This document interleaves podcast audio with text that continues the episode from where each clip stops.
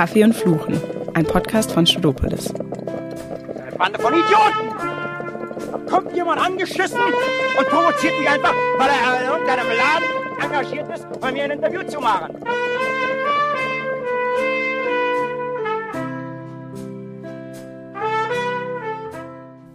Hi Leute, wir begrüßen euch zu einer neuen Folge Kaffee und Fluchen. Heute mit der Klimagerechtigkeitsaktivistin Carla Remzwa. Herzlich willkommen. Hallo. Hallo Carla, cool, dass wir es geschafft haben. Wir fangen direkt an. Und zwar haben wir in unserer Vorbereitung im SZ-Magazin sind wir auf ein Bitte sagen Sie jetzt nichts Interview von 2019 gestoßen, in dem du aus einer Tasse trinkst, als du nach deiner größten Klimasünde gefragt wirst. Und da wollten wir fragen, ob wir da richtig liegen, dass in der Tasse Kaffee war und dass du deshalb unser Format Kaffee und Fluchen lieben musst. Also in der Tasse war tatsächlich, glaube ich, kein Kaffee, weil es gar keinen Kaffee gab, aber symbolisch stand sie für den Kaffee. Nervt dich generell diese Frage nach der eigenen Klimasünde oder sozusagen dieses Verzichtsthema, dass man immer so gefragt wird, du musst so und so leben, weil du bist ja Klimaaktivistin? Ja, auf jeden Fall. Und das lässt sich auch sehr einfach sozusagen herleiten, warum das eine ganz, ganz problematische Erzählung irgendwie ist. Wir sprechen ja gerade in der Klimadebatte ganz häufig über den CO2-Fußabdruck des Einzelnen, ähm, über Plastikeinkaufstüten, über Bambuszahnbürsten. Dabei sind es halt eben 100 Konzerne, die für 71 Prozent der weltweiten Emissionen an Treibhausgasen verantwortlich sind. Und das heißt, die Schwerpunktsetzung ist eine ganz andere. Wenn wir die Klimakrise tatsächlich eindämmen wollen in der sehr, sehr kurzen uns noch zur Verfügung stehenden Zeit, dann müssen wir da anfangen, wo die Hebel groß sind. Und das ist nicht das Konsumverhalten eines jeden Einzelnen. Es ist wenn man in einem Industriestaat des globalen Nordens lebt, faktisch nicht möglich, klimaneutral oder nachhaltig zu leben, außer man sagt wirklich, ich ziehe in eine Höhle oder lebe in einem Baumhaus, pflanze irgendwie mein eigenes Essen an. Ansonsten sind allein schon durch die Emissionen, die auch von staatlicher Seite aus verursacht werden, durch den Betrieb von Krankenhäusern, den Bau von Straßen, von Schulen etc., ist es gar nicht möglich, klimaneutral zu leben. Und diese Erzählung aber, dass, hey, du kannst nicht dich fürs Klima engagieren, wenn du nicht perfekt konsumierst, das lähmt ja total und das gibt Leuten das Gefühl, man darf sich nicht politisch engagieren und das ist ein ganz, ganz großes Problem. Glaubst du, dass es trotzdem wichtig ist, dass man das in die Köpfe der Menschen reinkriegt? Also glaubst du, dass dabei hilft, das zu vermitteln oder ist es da eher hinderlich, weil die Leute darauf keine Lust haben, weil es schwierig ist? Ich glaube, es ist wichtig, in die Köpfe der Menschen reinzubekommen, dass man sich auch fürs Klima einsetzen darf, dass man sich auch klimapolitisch engagieren kann und konsequenten Klimaschutz einfordern kann von der Politik und darauf hinweisen kann, wo sind Inkonsistenzen, wo lügen sie einfach, was ihre Politik angeht. Auch wenn man irgendwie mal mit dem Auto in den Urlaub gefahren ist, auch wenn man irgendwie nicht jeden Tag mit dem Fahrrad 15 Kilometer zur Arbeit fährt, ähm, auch wenn man irgendwie mal Fleisch gegessen hat. Weil ansonsten lähmt das total und am Ende ist der große Hebel eben eine systematische Veränderung. Wir werden die Klimakrise nicht ausreichend eindämmen, wenn irgendwie peu à peu alle langsam sagen, sie versuchen auf bestimmte Dinge zu verzichten, gerade weil es in unserer industrialisierten Gesellschaft an vielen Stellen auch momentan gar nicht möglich ist. Wer ein geringes Einkommen hat, kann im Zweifelsfall gar nicht irgendwie ja, sich für bestimmte Dinge irgendwie entscheiden, für fair gehandelte, nachhaltige Kleidung, für Bioessen wer auf dem Land wohnt, wo es keinen Bahnanschluss gibt, muss mit dem Auto vielleicht zur Arbeit fahren. Da gibt das, wenn ich als Mieterin in einer Wohnung wohne, kann ich mich nicht dafür entscheiden, wie ist unsere Heizung irgendwie, ist die klimaneutral, ist das Haus energieeffizient saniert, in dem ich wohne. Und deswegen finde ich es ganz, ganz wichtig, darauf hinzuweisen, dass es eben nicht nur eine Frage des Verzichts ist, sondern dass wir wirklich systematische Veränderungen brauchen, um eben die Klimakrise ausreichend einzudämmen. Denn das werden wir nicht tun, indem wir sozusagen nur peu à peu an das, die Verantwortung eines jeden Einzelnen appellieren. Und das tun wir auch in anderen Bereichen nicht. Wenn wir sagen, wir wollen Unfälle im Bereich Verkehr vermeiden, dann sagen wir nicht, bitte, bitte passt alle mal auf, sondern dann haben wir ganz klare Regeln, was man tun und was man nicht tun darf. Wenn wir in der Corona-Pandemie die Pandemie eindämmen wollen, dann sagen wir auch nicht, oh bitte, bitte, bitte, wascht euch doch mal alle ein bisschen die Hände und trefft nicht so viele Leute, sondern dann gibt es ganz, ganz klare Regeln. Darüber muss man natürlich diskutieren, wie sie ausgestaltet werden müssen, aber nur dieses an die eigene Verantwortung appellieren, obwohl die großen Treiber der Klimakrise wo ganz, ganz anders sitzen, die auch einfach die grundlegenden gesellschaftlichen Bedingungen schaffen, ist was, was, glaube ich, total auch depolitisierend wirkt und Leuten das Gefühl nimmt, man kann sich nicht politisch engagieren. Also ist es eher ein gutes Add-on, ein Symbol und offensichtlich nicht die Lösung. Gab es denn den einen oder auch anderen Moment, bei dem es bei dir Klick gemacht hat, also der dich zur Aktivistin für Klimagerechtigkeit gemacht hat? Also ich glaube, es gab jetzt nicht so diesen einen Erweckungsmoment oder ähm, Moment, der irgendwie sozusagen von heute auf morgen dafür gesorgt hat. Ich fand Klima schon irgendwie lange interessant, habe dann, als ich ausgezogen bin und angefangen habe zu studieren, mich genau dieser Frage eigentlich auch gestellt. Irgendwie ist ja schön und gut, man trifft mehr Konsumentscheidungen plötzlich alleine, wenn man nicht mehr zu Hause wohnt. Ähm, aber es ist ja schön und gut, dass unsere WG Ökostrom hat. Wenn meine Uni irgendwie mit viel, viel mehr Stromverbrauch weiterhin bei RWE ihren Strom bezieht, dann ist das ja nur so ein Tropfen auf den heißen Stein. Habe angefangen, mich dann klimapolitisch eben zu engagieren und war ähm, bei den Tagebauen, beim Tagebau Hambach und habe da zum ersten Mal, nachdem ich immer so dachte, okay, ist schon auch sehr pathetisch, wenn Leute sagen, wir beuten unseren Planeten aus, diesen Tagebau gesehen und dachte so, okay, das ist so absurd. Man steht da an dieser Kante und es geht irgendwie 300, 400 Meter nach unten. Man sieht das Ende von diesem gigantischen Loch einfach nicht, weil es so groß ist. Da drin stehen Bagger, die sind über 100 Meter groß. Dieses Schaufelrad ist irgendwie über 20 Meter hoch, also höher als so ein fünfstöckiges Haus. Und das alles für den dreckigsten Energieträger, den wir haben, obwohl wir irgendwie auf Erneuerbare umsteigen könnten.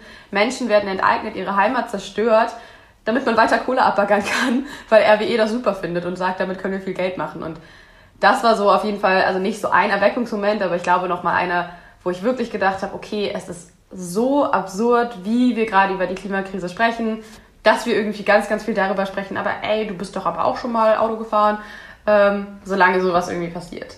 Woher nimmst du denn deine Motivation? Also denkst du da egoistisch oder ist es vielmehr selbstlos, weil wir die fatalsten Folgen der Klimakrise so am eigenen Leib wahrscheinlich gar nicht mehr so richtig spüren werden? Oder denke ich da gerade falsch? Stimmt das überhaupt? Das stimmt tatsächlich nicht. Also wer jetzt gerade jung ist, wird noch eine Welt, wenn wir politisch so weitermachen wie gerade jetzt, wird noch eine Welt erleben, die zwei, zweieinhalb Grad heißer ist als ähm, im Vergleich zum vorindustriellen Zeitalter. Und das bedeutet auch hier Wetterextreme, Hitzewellen, Zweifelsfall Wasserknappheit, gegebenenfalls Nahrungsmittelknappheit, große gesellschaftliche Verwerfungen auch aufgrund von Fragen wie Migration. Also die Folgen erleben wir ja jetzt schon. Also wenn wir uns angucken, in den vergangenen Jahren haben wir schon direkte Folgen der Klimakrise erlebt, die auch hier dramatische Auswirkungen haben. Nicht so dramatisch wie in anderen Ländern des globalen Südens, aber eben auch. Und wer jetzt jung ist, wird eine Welt erleben, die, wie gesagt, zwei, zweieinhalb Grad heißer ist. Jetzt gerade sind wir bei 1,2 Grad Klimaerhitzung. Dementsprechend kann man sagen, es ist irgendwie vielleicht auch egoistisch.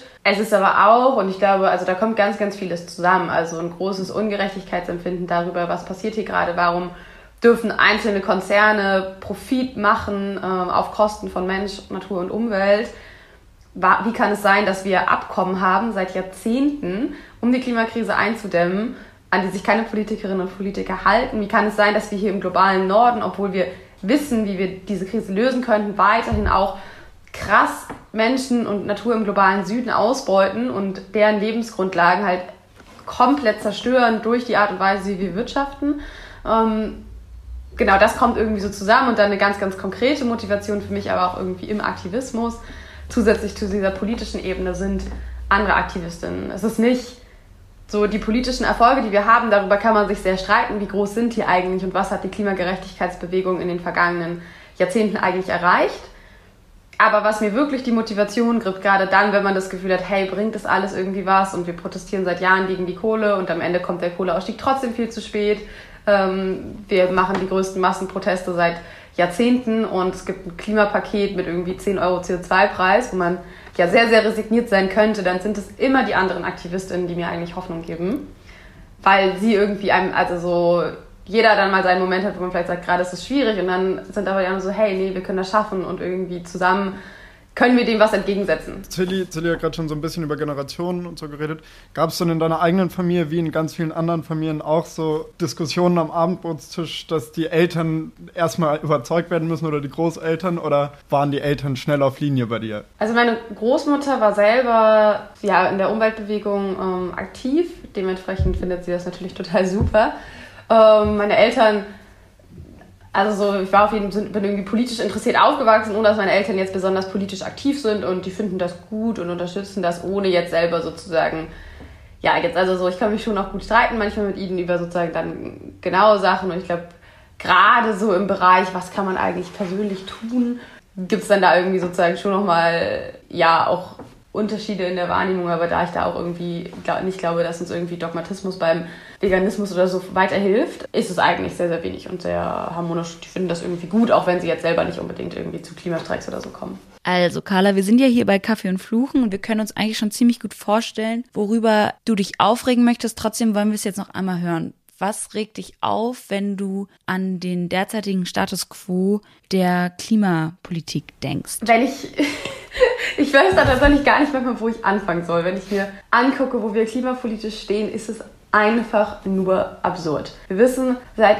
40, 50, 60 Jahren von der Klimakrise, davon, dass die Menschen gemacht ist, was dafür verantwortlich ist, wie wir sie eindämmen müssen und wie katastrophal die Folgen sind. Wir haben ungefähr in demselben Zeitraum klimapolitische Abkommen, um die Klimakrise einzudämmen. Und was wir politisch bekommen von den Politikerinnen und Politikern, ist einfach nur vorne und hinten verlogen. So, alle schreiben sich Klimakrise, äh, Klimaschutz auf die Wahlplakate, halt, sagen das in ihren Reden und am Ende kommen Dinge bei rum, die sind nicht vereinbar mit dem 1,5 Grad Ziel. Wir stecken weiterhin massiv Gelder in fossile Technologien, äh, die weiter die Klimakrise anheizen. So mit Steuergeldern finanzieren wir die Klimakrise. Und das ist einfach nur absurd. Und auch gerade so dieses so auf die Klimabewegung zugehen und sagen, das ist total super, was ihr macht, das ist so inspirierend, bitte macht weiter, wir brauchen euren Druck. Sorry, das ist nicht unser Job, so, das ist euer Job. Ähm, und ich glaube, also das ist was, wo ich einfach denke, so die ganzen jungen Menschen, die diesen Klimaaktivismus machen, die wollen das nicht machen. So, wir wären gerne irgendwie alle lieber öfter im Freibad ähm, und irgendwie im Kino und würden irgendwie schöne Dinge machen anstatt irgendwie donnerstags 23 Uhr noch in der Telefonkonferenz zum nächsten Klimastreik zu sitzen. Hat es, also nerven dich dann auch so Bilder, wenn du siehst, wie Merkel mit Greta Thunberg, ich glaube, das war am Rande des G20-Gipfels oder irgendwo saßen die dann, oder Davos, wenn die sich dann so mit denen fotografieren lassen und so, regt dich das auf, sozusagen zu sehen, wie sie sich versuchen, in die Nähe der Bewegung zu stellen, aber gleichzeitig nicht das umsetzen, was ihr fordert? Häufig schon, ja. Okay, glaubst du dann ganz generell, dass ihr es wissenschaftlich, also schaffen wir das, um es in Merkels Worten bei der anderen Krise zu sagen, Glaubst du, wir können es noch schaffen als Gesellschaft? Glaubst du, da wird ein Umdenken stattfinden und wir werden es in der Praxis schaffen? Also wir wissen, Dazu hat Fridays for Future tatsächlich auch einen Studienauftrag gegeben, weil ähm, die Bundesregierung es nicht mal schafft, zu dem CO2-Budget, also die Restmenge an Emissionen, die wir noch haben, ähm, um die Klimakrise auf das 1,5 Grad zu bremsen. Das hat der Sachverständigenrat äh, für Umweltfragen der Bundesregierung ausgerechnet, wie groß diese Menge ist. Und es gibt keine einzige, oder es gab lange Zeit keine einzige Studie dazu, wie kann man das denn einhalten in Deutschland. Dann hat Fridays for Future beim Wuppertal-Institut äh, eine Studie dazu tatsächlich in Auftrag gegeben, weil wir dachten, okay, es muss ja mal irgendwer gucken, wie können wir das eigentlich eigentlich machen? Wir können ja nicht nur mit Regierungszielen rechnen, die überhaupt vorne und hinten nicht ausreichen, obwohl schon der eigene Beirat sagt, wir müssen ambitionierter werden. Und diese Studie ist zu dem Ergebnis gekommen, es ist noch machbar in Deutschland, einen Beitrag zur Einhaltung der 1,5 Grad Grenze zu leisten. Technisch. Was fehlt, ist der politische Wille. Es gibt Stand heute keine einzige politische Partei, die tatsächlich einen Plan zur Einhaltung der 1,5 Grad Grenze hat die, der ausreichen würde. Alle schreiben zwar rein, sie bekennen sich zum 1,5 Grad Ziel. Entweder wird dann im Falle einiger Parteien sozusagen gesagt, alles soll der Markt regeln, wir müssen doch nur einen CO2-Preis einführen und dann äh, kommen wir dahin. Kann faktisch nicht funktionieren, können auch Marktforscherinnen und Markt, also Ökonominnen und Ökonomen nachweisen. Genau, und dann andere Parteien haben dann irgendwie zwar mehr konkrete Maßnahmen als nur einen CO2-Preis, aber so, dass sie nicht ausreichen. Viele halten weiterhin an irgendwie sowas wie Erdgas als Brückentechnologie fest. Obwohl klar ist, inmitten der Klimakrise können wir nicht eine neue fossile Energie irgendwie fördern und für die nächsten 40 Jahre sagen, wenn wir jetzt neue Gaskraftwerke bauen, lassen wir noch Gas verbrennen, wenn wir eigentlich klimaneutral werden wollen in weniger als zwei Jahrzehnten. Du selber möchtest nicht in die Politik. Hast du mal gesagt, ist es noch Stand der Dinge? Also ich finde das immer schwierig zu sagen, was ist denn die Politik? Also weil ich glaube, viel mehr politisch tun, als ich es gerade tue. Also so könnte ich gar nicht. Ich möchte kein parteipolitisches äh, Mandat. Genau, das oder meine ich. In Partei, also in Parteipolitik. Also die technischen Mittel sind da, nur der Wille fehlt. Und dann gibt es jetzt den Druck von außen, von euch, von den Aktivistinnen und Aktivisten. Und daraufhin sollten dann die mandatierten Politiker handeln, im besten Falle. Wenn wir jetzt an deine Fridays for Future Kolleginnen und Kollegen denken, die jetzt in der Politik Ämter bekleiden wollen, hast du denn dann die Hoffnung, dass die dann wirklich was für den Klimaschutz bewirken können? Also Aktivist und Politiker Monika, geht das zusammen? Also ich habe großen Respekt vor den Leuten, die das machen und die sagen, ich nehme irgendwie diese Aufgabe wahr und ich finde, die, so, die Klimagerechtigkeitsbewegung hat schon immer auch von einer so Menge an Taktiken gelebt und profitiert, dass es eben Leute gibt, die radikalen zivilen Ungehorsam machen, die irgendwie sagen, wir besetzen den Wald, der abgerodet werden soll, bis halt irgendwie sozusagen hin zu Leuten, die sagen, wir gehen in die Institutionen, wir beraten irgendwelche Unternehmen. Ich glaube, das ist grundsätzlich eine Stärke von Bewegungen, irgendwie sozusagen diese verschiedensten Wege zu gehen. Ich glaube, man darf sich nur eben nicht darauf verlassen und jetzt sagen, und das wird uns ja ganz, ganz oft gesagt, ja, geht doch alle in die Parteien oder gründet eine eigene Partei oder ruft zum Wählen von Partei XY auf dass das eben nicht ausreicht, denn wir haben das Pariser Klimaabkommen seit Jahren, wir haben seit Jahrzehnten andere Abkommen und es werden nicht Einzelpersonen den politischen Willen in diesen Parteien so massiv kippen können. Wir brauchen diesen Druck von außen, der den Diskurs verschiebt, der klar macht, es gibt gesellschaftliche Mehrheiten für konsequenten Klimaschutz. Es gibt ein starkes gesellschaftliches Verlangen nach einer gerechten Bewältigung auch der Klimakrise und nicht nach einer, die irgendwie die reichsten Menschen bevorteilt und alle anderen Menschen benachteiligt.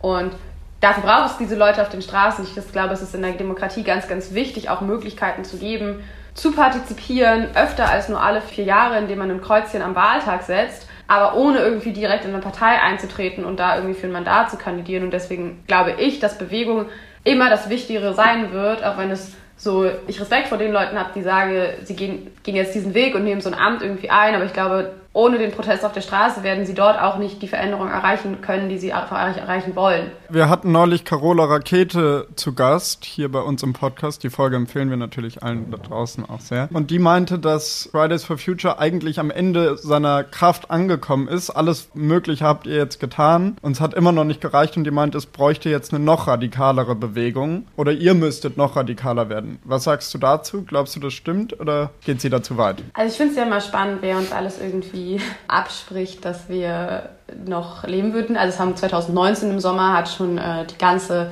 journalistische Gesellschaft geschrieben, irgendwie Fridays for Future sei jetzt tot, wo die Sommerferien wären. Dann haben wir den größten Protest seit äh, Wiedervereinigung in Deutschland organisiert am 20. September 2019. Dann kam Corona, alle haben gesagt, Fridays for Future ist tot. Dann haben wir mit 200.000 Leuten im September letzten Jahres während der Pandemie gestreikt. Wir streiken seit Wochen wieder in Dutzenden Städten jeden Freitag. Deswegen finde ich es immer spannend, wer uns da alles irgendwie sozusagen sagt, ja, das würde alles, wir wären irgendwie nicht mehr tot und wir könnten nicht mehr. Ich glaube, es ist natürlich eine Frage, so wie geht man strategisch damit um, dass wir gesellschaftlich extrem viel erreicht haben. So viele Leute wie noch nie haben durch Fridays for Future und durch die Klimaproteste in den vergangenen Jahren gesagt, Klimaschutz ist für sie ein sehr, sehr wichtiges politisches Thema. Jetzt gerade sagen acht von zehn Deutschen, sie sehen mehr Handlungsbedarf beim Klimaschutz, gerade auch nochmal in Reaktion auf die Flutkatastrophen. Für einen Großteil der Deutschen ist die Klimaschutzpolitik der verschiedenen Parteien ein wahlentscheidendes Thema. Wir sehen auch in der journalistischen Berichterstattung irgendwie wo sonst Klima wirklich nur ganz, ganz selten mal am Rande Thema war, ist es jetzt plötzlich tatsächlich irgendwie eine neue Studie kommt raus und darüber wird groß berichtet. Das heißt, da hat sich gesellschaftlich ganz, ganz viel verändert und politisch vergleichsweise wenig. Und das ist, glaube ich, natürlich eine Frage, die wir uns irgendwie strategisch stellen müssen. Was ist sinnvoll? Welche Art von Protest braucht es? Ich glaube, wir fahren immer noch, es schießt ein bisschen auch an das vorher an, gut mit einer Aufgabenteilung innerhalb der Klimabewegung. Und wir erleben das auch jetzt schon, den Schulterschluss von, also schon seit Jahren auch von Fridays for Future mit anderen, Unge also Akteuren der Klimagerechtigkeitsbewegung, die auch zivilen Ungehorsam machen, wie Extinction Rebellion, wie Ende Gelände, die zum Beispiel Tagebau besetzen und sagen, wir brauchen den Kohleausstieg jetzt und nicht irgendwie erst in 30 Jahren ich glaube, das wird es weiterhin brauchen. Wir sehen, dass sich da auch ganz, ganz viele Fridays for Future Aktivistinnen engagieren. Nichtsdestotrotz glaube ich, dass wir werden die Klimakrise nicht durch eine einzige Maßnahme bewältigen. Es wird nicht diese Wahl geben und danach ist die Klimakrise gelöst. Es wird nicht ein Gesetz geben und danach ist die Klimakrise gelöst. Das ist noch ein langer Weg und wir brauchen auch Akteure wie Fridays for Future, die total niedrigschwellig sind, wo Leute ganz einfach kommen können und erstmal sagen, ich komme komm zu einem Streik und es ist total easy, dafür brauche ich kein Vorwissen, ich gehe da einfach hin, wenn ich Lust habe, male ich ein Schild. Die dann sagen können, hey, okay, ich habe Lust, das mitzuorganisieren und dann vielleicht anfangen, irgendwie sozusagen sich als Aktivistin selber einzubringen und die Streiks mitzuorganisieren. Und die dann wieder woanders hingehen können. Und ich glaube, so die Akteure verändern sich natürlich, aber dass es grundsätzlich auch sehr einfach zugängliche Formen irgendwie des Protestes für alle gibt, ist, glaube ich, ganz, ganz wichtig. Und wir sehen auch, dass schon in vielen Städten von Fridays, sich die Aktionsformen von Fridays for Future gewandelt haben. So Fridays for Future hat ganz, ganz viel im Dannenröder Forst, der in Hessen für eine Autobahn gerodet werden soll, mit bei den Waldbesetzungen irgendwie organisiert, dort vor Ort Proteste organisiert, die ja viele als viel radikaler irgendwie wahrgenommen haben. Fridays for Future organisiert in vielen Städten auch Blockaden von irgendwie neuen klimaschädlichen Projekten. Und ich glaube, das ist was, das entwickelt sich auch einfach sozusagen aus der Bewegung heraus. Das kann man nicht irgendwie an so einem Whiteboard planen und sagen, okay, wir sind jetzt in Phase 3 und Phase 3 sagt, wir müssen jetzt, keine Ahnung, mehr Straßen blockieren, weil jetzt müssen wir irgendwie radikaler in Anführungszeichen werden. Genau, also wir haben jetzt so ein bisschen über die Bewegung gesellschaftlich geredet. Du nennst dich auch Aktivistin für Klimagerechtigkeit. Kannst du diesen Begriff nochmal vielleicht kurz erklären, was für euch Klimagerechtigkeit beinhaltet? Klimagerechtigkeit ist ein Begriff, der vor allem geprägt wurde von Protesten, von Communities im globalen Süden, die schon viel stärker von der Klimakrise betroffen sind oder auch von klimaschädlichen Projekten beispielsweise Communities, die vertrieben werden sollen für den Bau neuer Gaspipelines oder die Erschließung von Kohletagebauen beispielsweise. Aber auch zum Beispiel von der schwarzen Umweltbewegung in den USA, die sich ganz massiv auch in Städten zum Beispiel gegen ähm, klimaschädliche Projekte gerichtet hat, weil sie viel häufiger von den Auswirkungen betroffen haben, weil zum Beispiel ähm, Chemiefabriken oder Kohlekraftwerke häufig in Gegenden gebaut wurden, in Städten oder nahe an Städten, wo eine sehr große schwarze Bevölkerung gewohnt hat und sich da sozusagen auch die rassistischen Ungerechtigkeiten der Klimakrise eben gespiegelt haben. Denn die Klimakrise ist kein so eindimensionales Phänomen. Natürlich können wir es auf einer physikalischen Ebene betrachten und sagen, okay, CO2 und andere Treibhausgase gehen in die Atmosphäre, das heizt die Atmosphäre auf, durch die gestiegene Temperatur kommen die katastrophalen Folgen, Wasserknappheit, Dürren, Wetterextreme. Wir kennen es alle. Es sind aber nicht alle gleich verantwortlich für die Klimakrise. Die Staaten des globalen Nordens haben eben einen viel, viel größeren Anteil daran, weil sie seit der Industrialisierung ähm, sehr, sehr viel CO2 ausgestoßen haben, extrem stark, auch in Zeiten vor allen Dingen des Kolonialismus, Länder des globalen Südens ausgebeutet haben. Einerseits die Ressourcen, aber auch ähm, in den Zeiten der Sklaverei eben ganz, ganz viele Menschen vor Ort krass ausgebeutet haben und Menschenrechtsverbrechen begangen haben. Und das zieht sich bis heute durch. Bis heute haben die Länder des globalen Nordens einen extrem hohen CO2-Fußabdruck, beuten eben immer noch häufig Ressourcen von benachteiligten Community Communities aus. Diese Ungerechtigkeiten spiegeln sich aber auch in den einzelnen Gesellschaften dann wieder. Also zum Beispiel irgendwie, wer ist in Deutschland konkreter von den Folgen der Klimakrise betroffen. Das sind meistens auch Menschen mit einem geringeren Einkommen, die an lauten und dreckigen Straßen wohnen. Das sind Menschen, die zum Beispiel in Jobs auf den Baustellen arbeiten oder in der Landwirtschaft, wo sie dann von den Folgen der Klimakrise und gestiegenen Temperaturen zum Beispiel mehr betroffen sind. Wer kann sich den Wiederaufbau nach zum Beispiel solchen Wetterextremen wie auch gerade den Hochwassern in NRW und Rheinland-Pfalz leisten? Das sind Menschen mit hohem Einkommen. Und da sehen wir einfach, dass sozusagen diese Ungerechtigkeiten, die wir gesellschaftlich haben, einerseits in der Verursachung der Klimakrise präsent sind, aber auch in den Folgen sich nochmal ganz, ganz stark bestärken. Das sehen wir auch in zum Beispiel Unterschieden zwischen, ähm, zwischen den Geschlechtern, dass Frauen ähm, und nicht männliche Personen stark benachteiligt werden, was gerade die Folgen der Klimakrise zum Beispiel angeht, ähm, in vielen Ländern des globalen Südens, wo sie, weil sie keine Rechte auf Land haben, zum Beispiel wenn sie vertrieben werden, genau, viel stärker darunter leiden. Und wenn wir sagen, wir kämpfen für Klimagerechtigkeit, dann heißt das auch immer, dass wir dafür kämpfen, dass wenn wir die Klimakrise bewältigen und eindämmen wollen, wir diese Ungerechtigkeiten nicht aus dem Blick verlieren dürfen. Das heißt, die Länder des globalen Nordens, die so massiv verantwortlich sind für die Klimakrise, müssen Verantwortung übernehmen. Das heißt, massiv jetzt die Emissionen reduzieren. Das heißt aber auch zum Beispiel Gelder zur Verfügung stellen an Länder des globalen Südens, die jetzt schon viel stärker unter den Folgen der Klimakrise leisten, damit sie sich dort anpassen können und nicht auf so eine bevormundende Art und Weise, ihr müsst jetzt das und das tun, sondern diese Gelder bereitstellen, denn die Menschen vor Ort. So Klimaentwicklungshilfe quasi. Genau. Das heißt dann Klimafinanzierung, das ist auch ein Teil des Pariser Klimaabkommens, wo aber klar ist, das darf nicht so sein, dass jetzt Staaten des globalen Nordens sagen, ihr müsst mit diesen Geldern das und das machen, denn wir sehen auch gerade in der Entwicklungszusammenarbeit, dass häufig das eben dann Projekte sind, die vor Ort gar nicht gut funktionieren. Das hat sich dann jemand hier in Deutschland ausgedacht. Ähm, das funktioniert aber gar nicht, weil die lokale Aber bist du dann auch fehlt. dafür, dass ähm, diejenigen, die solche Projekte finanzieren, das auf ihr CO2-Budget anrechnen lassen können, um sozusagen Anreiz zu schaffen, dass auch viel Klimaentwicklungsarbeit geleistet wird, weil das ja ein globales Problem ist? Nee, das ist ein ganz, ganz fatales Konzept, weil das bedeutet am Ende so ein Freikaufen für die Länder des globalen Nordens. Ähm, ja, durch Projekte, die häufig fragwürdig sind, wo der Klimaeffekt gar nicht so klar ist. Ähm, Und sozusagen so ein Gefühl von wegen, wir können den Status quo doch einfach beibehalten. Das ist ganz, ganz ähnlich mit so Wiederaufforstungsprojekten, die in Teilen sicherlich ihre Berechtigung haben, aber die grundsätzlich dazu führen, dass Menschen und Unternehmen und Staaten das Gefühl haben, sie können alles so weitermachen wie bisher, sie müssen keine Klimaschutzanstrengungen machen, sie müssen keinen systematischen Klimaschutz betreiben, wenn sie einfach nur genug Geld in andere Projekte stecken. Ähm, und das funktioniert nicht. Wenn wir klimaneutral werden wollen, dann müssen wir massiv jetzt sozialökologische Transformation einleiten, die die Grundlage für eine klimaneutrale und klimagerechte Gesellschaft schafft. Und das geht nicht, indem wir sagen, wir machen alles so weiter wie bisher. Wir haben 840 Millionen Autos auf deutschen Straßen. Wir haben die dreckigsten Kohlekraftwerke am Laufen. Aber wir finanzieren jetzt ein bisschen, ähm, genau, Klimaentwicklungshilfe oder wie man es nennen mag. Und das ist auch, also wenn wir uns das Pariser Klimaabkommen angucken, dann hat das zwei Teile. Den einen sehr bekannten Teil, das ist die Einhaltung der 1,5 Grad Grenze mit der Anerkennung der geteilten, aber auch differenzierten Verantwortung. Welche Staaten tragen mehr? Die Länder des globalen Nordens, welche weniger Länder des globalen Südens. Aber auch, und das ist der zweite Teil, dass die Länder des globalen Nordens, die so massiv für die Klimakrise verantwortlich sind, dass sie, also es ist tota-, tatsächlich unmöglich, dass wir eigentlich noch unser CO2-Budget einhalten. Denn Länder des globalen Nordens wie Deutschland, USA, Australien etc. haben schon historisch betrachtet, das ihnen zur Verfügung stehende CO2-Budget für die Einhaltung der 1,5 Grad Grenze schon vor Jahrzehnten überschritten, weil wir eben seit der Industrialisierung so unglaublich viele Emissionen ausgestoßen haben. Wenn wir jetzt unserer internationalen Verantwortung gerecht werden wollen, dann heißt das auf der einen Seite, wir müssen jetzt konsequent Emissionen reduzieren, auf der anderen Seite aber auch durch Klimafinanzierung die andere Staaten vor allen Dingen besonders von der Klimakrise betroffene Staaten in der Anpassung an die Klimakrise unterstützen und da Gelder zum Wiederaufbau nach Wetterextremen, aber auch zur, also Adaptation nennt sich das, eben Anpassung an die Folgen der Klimakrise bereitstellen, ohne dafür sozusagen sich das anrechnen lassen zu wollen auf die eigenen Emissionen.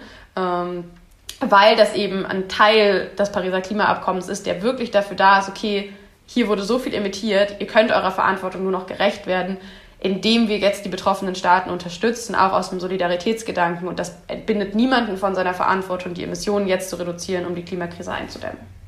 Und würde es funktionieren, wenn man solche internationalen Anreize zumindest auf EU-Ebene setzt?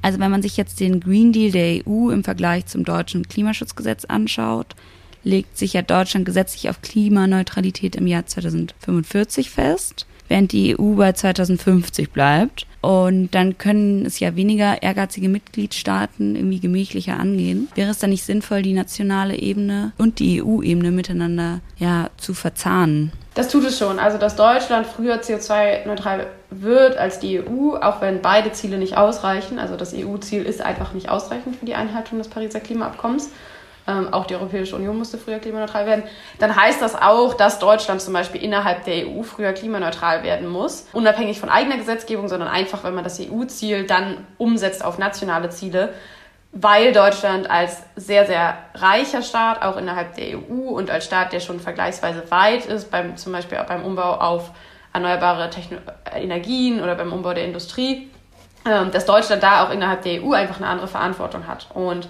das hatten wir auch vorher zum Beispiel schon mit dem Reduktionsziel, dem ehemaligen Reduktionsziel von 40 Prozent bis 2030 in der EU, dass auch da schon Deutschland ein höheres Reduktionsziel hatte, weil eben klar ist, okay, als sehr reicher Staat, als Staat, der auch zum Beispiel nicht aus der, also aus dem ehemaligen Ostblock irgendwie kommt, die einfach aufgrund der industriellen Lage in den ähm, 80er und 90er Jahren einfach ganz, ganz andere Fahrtabhängigkeiten hatten und viel, viel länger für diese Transformation brauchen werden, ähm, differenziert man auch auf EU-Ebene diese Ziele eben aus und deswegen sind das auch wenn es kontraintuitiv erscheinen mag, erstmal also eine konsequente Umsetzung wenn des man noch zum letzten Mal diesen europäischen Aspekt in Betracht zieht, da hat es jetzt im letzten Jahr erstmal Erfolge bei dem Zertifikatehandel gegeben, dass der eine Wirkung gezeigt hat. Bist du dafür, dass der ausgebaut wird und auch auf andere Bereiche, also zurzeit ist er ja noch nicht auf allen möglichen Bereichen ausgebaut, bist du dafür, dass er zum Beispiel für Mobilität und Gebäude ausgebaut wird oder hältst du ihn eher für ein schwaches System? Viele Ökonomen Ökonomen und Ökonominnen sagen ja, dass das marktwirtschaftlichen Anreiz für Unternehmen und Gesellschaften bietet, um klimaneutral zu werden. Ein CO2-Preis, sei es jetzt über einen Preis oder einen Zertifikatehandel, ist auf jeden Fall, glaube ich, gerade in der Art und Weise, wie wir irgendwie wirtschaften,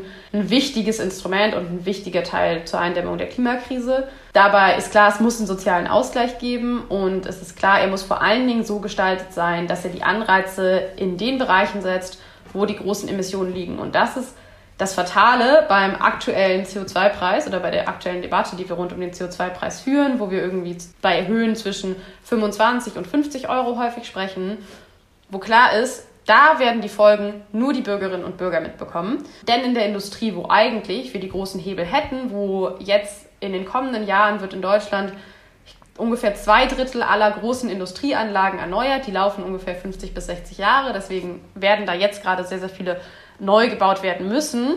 Da brauchen wir den Anreiz, dass man dann sagt, okay, wir bauen jetzt nicht mehr ein Stahlwerk, was mit Kokskohle funktioniert. Wir bauen jetzt in einem Zementwerk andere Technologien ein, die es häufig schon gibt, klimaneutrale Technologien, die aber nicht wettbewerbsfähig sind. Damit die wettbewerbsfähig werden, muss aber der CO2-Preis meistens nicht bei irgendwie 25 bis 50 Euro, sondern eher in so Höhe 150 bis 200 Euro liegen, weil das sozusagen der Unterschied, der preisliche Unterschied ähm, zwischen diesen Technologien ist. Wenn der CO2-Preis so niedrig bleibt, wie er es gerade ist und es keinen auch klaren, konsequenten Pfad gibt, dass er steigen wird, dann können sich Leute ja noch mal überlegen, wenn eine Anlage 50 Jahre läuft, die ersten zwei, drei Jahre lohnt sich vielleicht nicht, danach schon, weil der Preis steigt dann werden sie sich dafür entscheiden, wenn es so weitergeht wie bisher, eben nicht, obwohl das die großen Emittenten sind. Am Ende ist die Industrie einer der größten Verursacher von CO2-Emissionen, wo wir am besten aktuell einsparen können. In der Verkehrswende brauchen wir viel, viel länger, ähm, da tatsächlich dieses, diese Umstellung, diese Verkehrswende zu schaffen. Und das ist, glaube ich, ein grundsätzliches Problem von der Debatte, die wir gerade über den CO2-Preis haben, denn Unabhängig davon, wie hoch er wird, Leute werden es natürlich merken im Bereich irgendwie, sei es Benzin, sei es manche Produkte, die man irgendwie kauft, sei es beim Heizen. Dem können wir durch einen sozialen Ausgleich sehr, sehr gut entgegenkommen. Gibt es gerade auch eine neue Studie vom Deutschen Institut für Wirtschaftsforschung, die nochmal aufgezeigt hat, auch CO2-Preise im dreistelligen Bereich sind möglich und sind sozial ausgleichbar, so dass Menschen mit geringen Einkommen keine äh, höheren Kosten, im Zweifelsfall sogar tatsächlich einen monetären Vorteil dadurch erhalten. Wenn wir ihn aber so niedrig halten, wie gerade die Debatte ist, dann werden wir diesen, diese großen Schritte, die wir eigentlich bräuchten, gerade im Bereich der Industrie nicht erreichen. Und ich glaube, das ist ein ja, grundsätzliches Problem. Und parallel dazu dieses Hoffen von einigen Leuten, dass ein CO2-Preis alles regeln wird, das ist meiner Meinung nach sehr fatal. Denn ein CO2-Preis wird nicht ausreichen, um alle Veränderungen zu machen.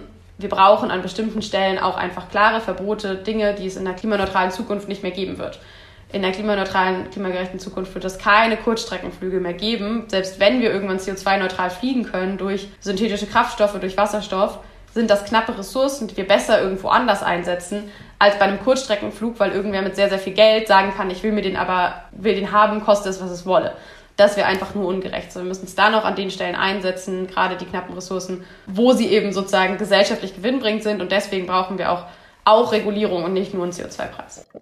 Wenn dich dieses Thema oder andere wahlentscheidende Themen interessieren und du wissen willst, was die Parteien dazu in ihren Wahlprogrammen sagen, gehe jetzt auf unsere Website www.studopolis.org und vergleiche dort alle Wahlprogramme. Wir haben sie für dich zusammengefasst, nach Themen sortiert und vergleichbar gemacht. Vielen Dank, Carla. Wir sind jetzt leider schon fast am Ende unserer Folge angekommen. Deshalb vielleicht noch ein kleiner Ausblick nach vorne, vielleicht auch optimistisch. Wie fühlst du dich, wenn du jetzt an die bevorstehende Bundestagswahl im September denkst? Also ich glaube, man muss irgendwo optimistisch sein, wenn man Klimaaktivismus macht, sonst wird man einfach verrückt so die Nachrichten, die tagtäglich kommen zu neuen Studien, zu den Folgen der Klimakrise, sind so dramatisch, dass man da irgendwie trotz allem äh, ja, optimistisch bleiben muss, glaube ich, um das irgendwie weiterzumachen und das Gefühl zu haben, hey, wir können das noch, noch eindämmen. Wenn ich auf die Wahl schaue, dann glaube ich, ist das ein wichtiges Momentum insofern, als dass da natürlich die Grundbedingungen für die kommende Legislatur und die Politik der nächsten vier Jahre gelegt werden. Die kommende Legislatur ist die wichtigste, wenn es darum geht, ob Deutschland seinen Beitrag zur Einhaltung der 1,5 Grad Grenze leisten kann. Wenn wir nicht jetzt die drastischen Emissionsreduktionen einleiten in dieser Legislaturperiode, dann wird es faktisch unmöglich, tatsächlich noch einen gerechten Beitrag zur Einhaltung der 1,5 Grad Grenze zu leisten. Nicht insofern, als dass man dann aufhören sollte, Klimaschutz zu betreiben, aber als dass es dann der Beitrag zu gering sein wird. Dann sollte man natürlich trotzdem noch alles tun, aber er wird eben nicht mehr sozusagen ganz ausreichend für die 1,5 Grad Grenze. Aber das wird nicht einfach so kommen durch diese Wahlentscheidung. Ich glaube, es ist klar, es wird auch danach weiterhin den Protest brauchen. Wir haben keine Partei, die ein 1,5 Grad konformes Programm hat, geschweige denn eine Koalitionsoption.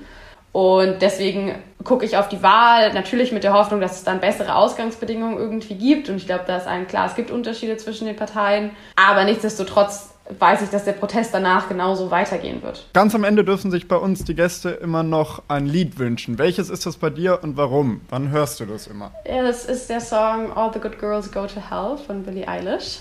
Einfach, weil ich höre dieses, also die Billie Eilish-Alben viel, äh, gerade auch viel, wenn ich irgendwie arbeite. Und der Song widmet sich eben ganz, ganz konkret auch der Klimakrise und der Ungerechtigkeiten, die wir irgendwie, in die sie uns bringt und vor die sie uns stellt. Und da dachte ich, passt der sehr gut. Dann freuen wir uns alle auf den Song und bedanken uns sehr bei dir, dass du da warst und wünschen dir noch einen schönen Tag und eine gute Woche. Ja, das wünsche ich euch auch. Ja, vielen Dank und tschüss. Tschüss. My Lucifer is lonely. Standing there, killing time. To anything but a crime. Leaders on vacation, an open invitation. Animals, evidence. Pearly gates look more like a picket fence. Once you get inside them, got friends but can't invite them. Hills burn in California. My turn to ignore ya. Don't say I didn't warn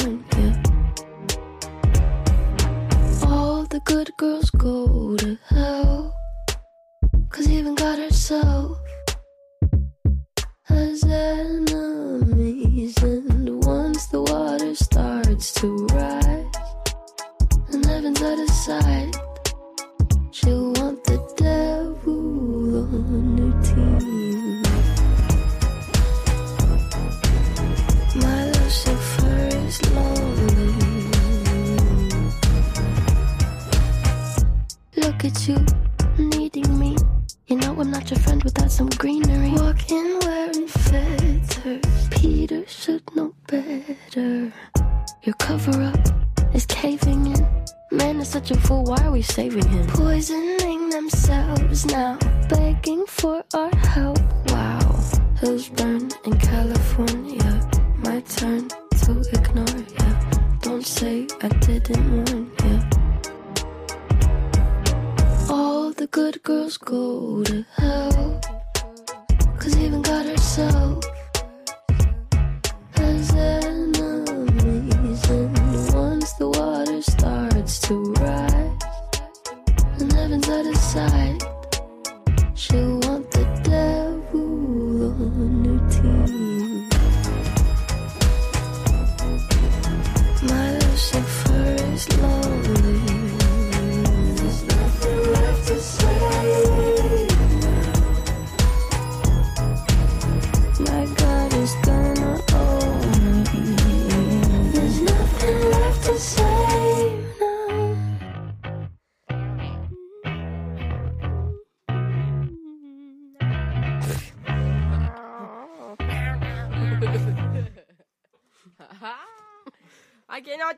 snowflake.